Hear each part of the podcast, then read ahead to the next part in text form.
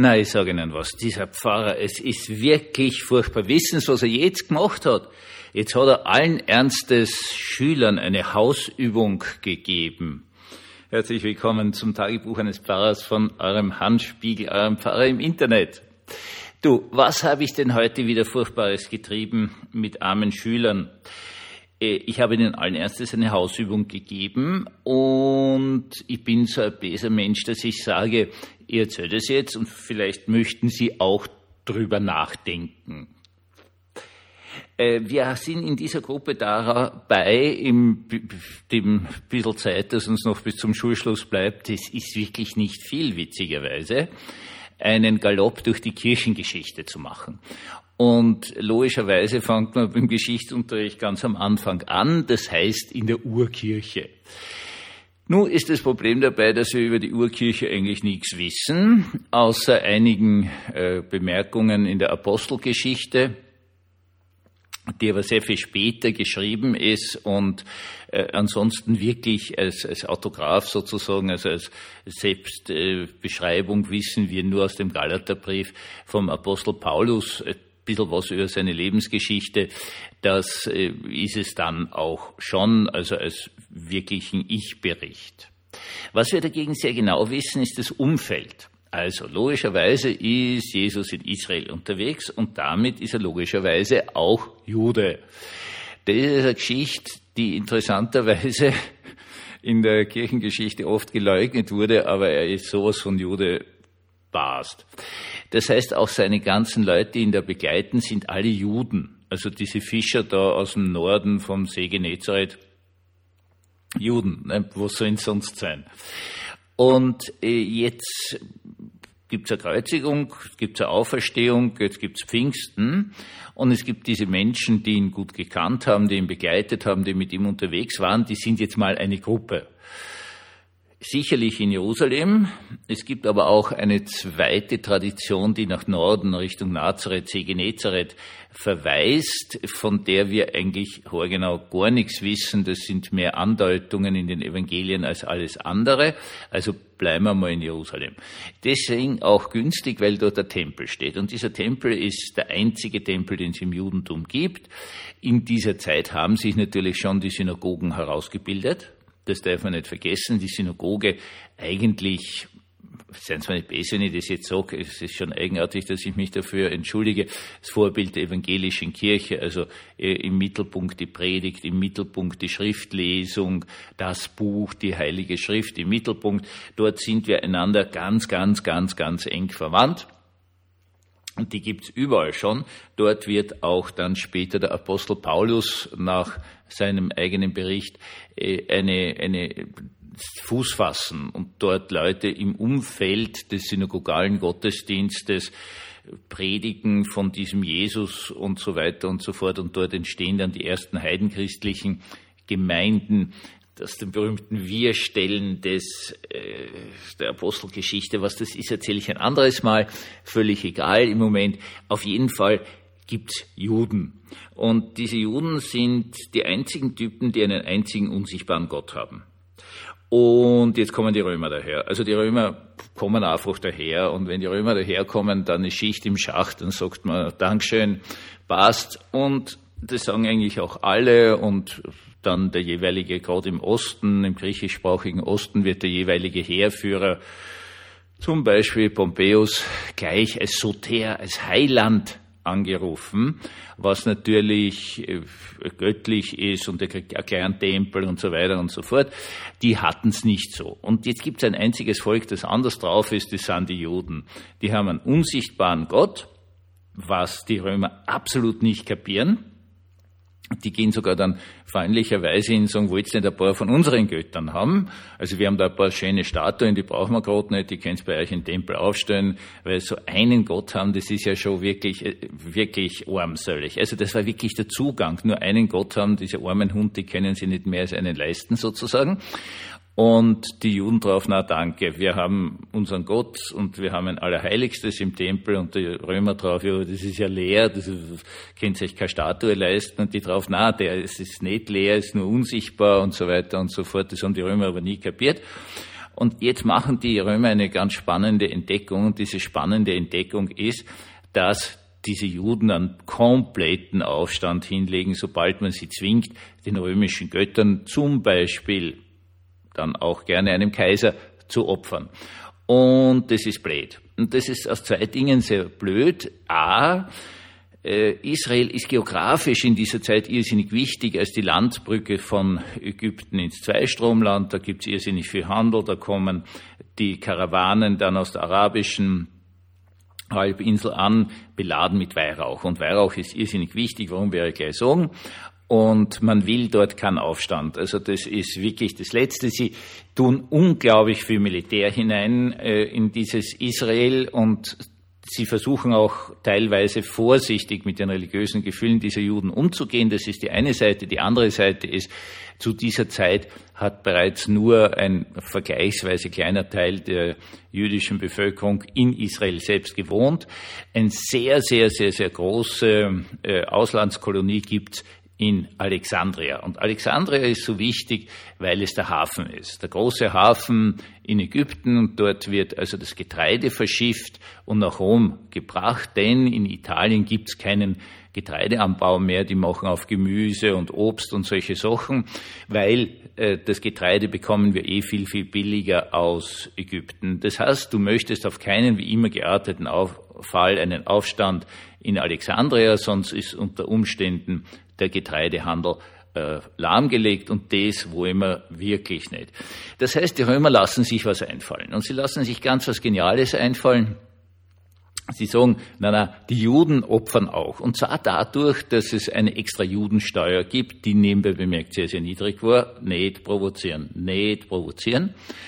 Und dieses ähm, von diesem Geld sind die Opfergaben für die Götter gekauft worden. Vor allen Dingen Weihrauch. Das ist der Weihrauch von vorher, der war irrsinnig wichtig, weil Sie dürfen sich jetzt ein Opfer im Tempel nicht besonders großartig vorstellen. Da gibt es einen Tempel, einen Raum, sehr, sehr dunkel, die Zelle, unser Begriff Zelle, Zella, kommt von diesem ummauerten Raum. Die, die Säulen stehen außen, damit es nicht so kahl ausschaut. Also wenn man es leisten kann. Und dort drinnen steht die Götterstatue und da gibt's also eine Feuerschale und daneben eine Schale mit einem Weihrauchkörneln und da geht einfach jemand hinein, nimmt zwei, drei von diesen Kerneln und haut sie ins Feuer oder in, im Kohlenbecken und schon hat er geopfert. Und das muss jetzt jeder machen. Und jetzt sind wir nämlich bei dem Punkt, der wirklich entscheidend ist. Die Römer sind der felsenfesten Überzeugung, das ganze Volk muss den Göttern dienen. Und zwar jetzt nicht so irgendwie christlich, indem er irgendwelche Gebote erfüllt oder so, sondern ganz, ganz fest und handgreiflich. Du musst den Göttern opfern. Aus. Wie gesagt, diese Weihrauchschalen äh, stehen auch zur freien Verfügung zu, äh, da und auch Leute, die es nicht leisten können, nehmen halt ein paar Kerneln einmal im Jahr und werfen es dort in das wahrscheinlich Kohlebecken und dann ist schon geopfert und passt schon. Aber es müssen alle tun. Denn wenn auch nur einer in dem Volk das nicht tut, dann werden die Götter böse. Und wenn die Götter böse werden, dann werden sie richtig böse. Dann verlierst du am militärischen Bereich die nächste Schlacht. Dann regnet es nicht, obwohl es regnen sollte, oder es regnet, obwohl es nicht regnen sollte. Dann hast du Erdbeben, dann hast du sonst was. Die Römer sind nach moderner Ansicht unglaublich abergläubisch. Nehmen wir uns dieses Wort einmal, ja.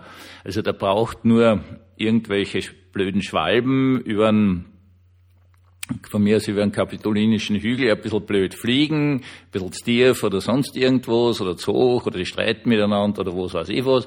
Und schon sagt ein Seher, okay, Katastrophe, die Götter sind böse, es äh, gibt einen Feiertag und Feiertag heißt, es liegen alle Amtsgeschäfte da nieder. Es, der Senat kann nicht tagen, es können keine Gesetze beschlossen werden, es ist Schicht im Schacht weil man die Götter nicht reizen darf, weil es völlig klar ist, wenn man die Götter reizt, dann geht alles daneben. Und es müssen eben alle im Volk opfern. Man hat jetzt diesen Kompromiss gefunden mit den Juden, die opfern sozusagen indirekt, indem sie also Steirer zahlen für die Ausstattung der Tempel, für Opfer und so weiter und so fort.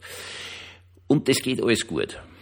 Und jetzt war die Hausübung für meine armen, gequälten Schüler, die eh schon so viel Mathematik und Englisch und keine Ahnung welche Fremdsprachen nachlernen müssen. Sie müssen sich bis nächste Woche eines überlegen, ob sich nämlich viel verändert hat. Ob wir nicht noch immer der Ansicht sind, dass es bestimmte göttliche Geschichten gibt, wo das ganze Volk gleichgeschaltet sein muss. Vielleicht sogar Opfer bringen muss, man weiß es nicht. Das ist ja Hausübung. War neugierig, was, was die erarbeiten werden, bin ich neugierig, was Sie sich jetzt denken. Schauen Sie, wir hatten bei den Ausländern, das sind immer witzigerweise Bezeichnung Menschen, die eine dunklere Hautfarbe haben. Also das sind zum Beispiel Schweden sind keine Ausländer. Das ist immer ganz witzig. Vor allen Dingen fesche blonde Schwedinnen sind nach österreichischer Generalauffassung keine Ausländer. Das sind ordentliche Leute, die heute halt auf Urlaub sind. Aber diese dunklen Murlen, sehr österreichisch ausgedrückt, das sind Ausländer. Und diese Ausländer haben ja andere Werte. Man darf ja nicht sagen, sie haben einen anderen Gott, sie haben einen Allah oder sowas, sondern man sagt, sie haben andere Werte. Ne? Und jetzt ist das die totale Katastrophe, wenn da Leute sind mit anderen Werten.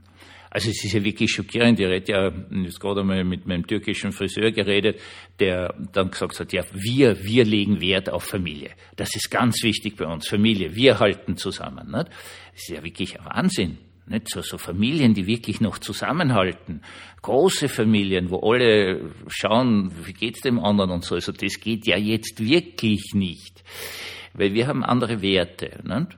Und es ist für mich war dann schon diese Frage, versteckt sich hinter diesem Begriff der Werte nicht in vielleicht in Wirklichkeit was anderes. Ich weiß es nicht. Das ist eine Hausübung. Ich bin sehr neugierig, was die sich einfallen lassen. Ähm, diese Wertefrage. Sind das vielleicht andere Götter? Und hier habe ich Ihnen ganz konkret die Frage gestellt, ihr habt doch sicherlich in eurer Klasse einen Außenseiter, eine Außenseiterin. No, na, das war jetzt sehr billig, um ehrlich zu sein. Jede Gruppe braucht einen Außenseiter, sonst ist sie nicht funktionabel. Das ist einfach in der Gruppenpsychologie so. Deswegen darf man niemals den Außenseiter hinausschmeißen, sonst funktioniert die Gruppe endgültig nicht mehr. Und ähm, die Frage war, ist dieser Mensch vielleicht Außenseiter, weil er anderen Göttern nacheifert oder andere Götter verehrt. Könnte man ja sagen, was sind jetzt unsere Götter, unsere Werte? Also ich sage es Ihnen ganz ehrlich, ich glaube, dass der Gott schlechthin des heutigen ist das Geld. Einfach Geld so Wirtschaftswachstum und jeder ist reich und hat irrsinnig tolles Auto und eine Eigentumswohnung oder gleich gar ein Haus oder sowas. Und das ist, das sind Werte, verstehst du? Also das will man haben, das ist gut, das ist richtig, das flufft, das ist entzückend. Und wenn jetzt einer daherkommt und sagt, mir ist das wurscht, mir ist das vollkommen gleichgültig, dann verehrt der ja andere Götter. Also kann zum Beispiel ein Christ sein, der sagt, ja, ist mir wurscht, für mich ist jetzt einfach wichtig, dass ich mich um meine kranke Oma kümmere oder so irgendwas. So, so, so andere Werte.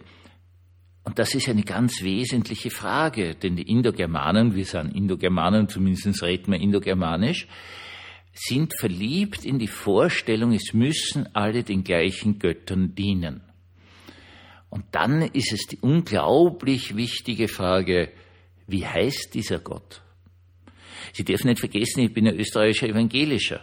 Und das bedeutet, dass man ja uns lange, lange, lange vertrieben, unterdrückt und teilweise ganz am Anfang auch umgebracht hat. Aus dem einfachen Grund, weil die Leute der Ansicht waren, der Staat muss zusammenbrechen. Die Gesellschaft bricht zusammen, wenn alle nicht die gleiche Religion haben die haben jetzt gar nicht so viel gegen Rechtfertigungslehre und verheiratete Pfarrer und so weiter und so fort gehabt, sondern es muss einfach gleich sein. Ja, aus. Man kann das Ganze natürlich umdrehen und irgendwie sagen, na ja, gut, schauen wir nach Preisen.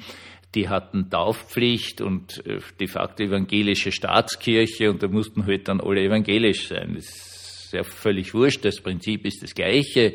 Es müssen alle die gleiche Religion haben. Und diese Frage fasziniert mich im Moment so, das hören Sie vielleicht auch daran, wie ich rede. Haben wir das? Nur wir können die Götter gar nicht mehr benennen.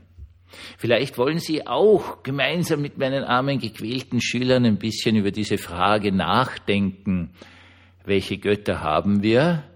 Und sind wir wirklich bereit, Menschen mit anderen Göttern, Schrägstrich, Werten zu akzeptieren? Ich wünsche Ihnen einen gesegneten Abend und ich wünsche Ihnen, dass Sie sich hineinkuscheln können in Ihren Glauben, in Ihren Gott.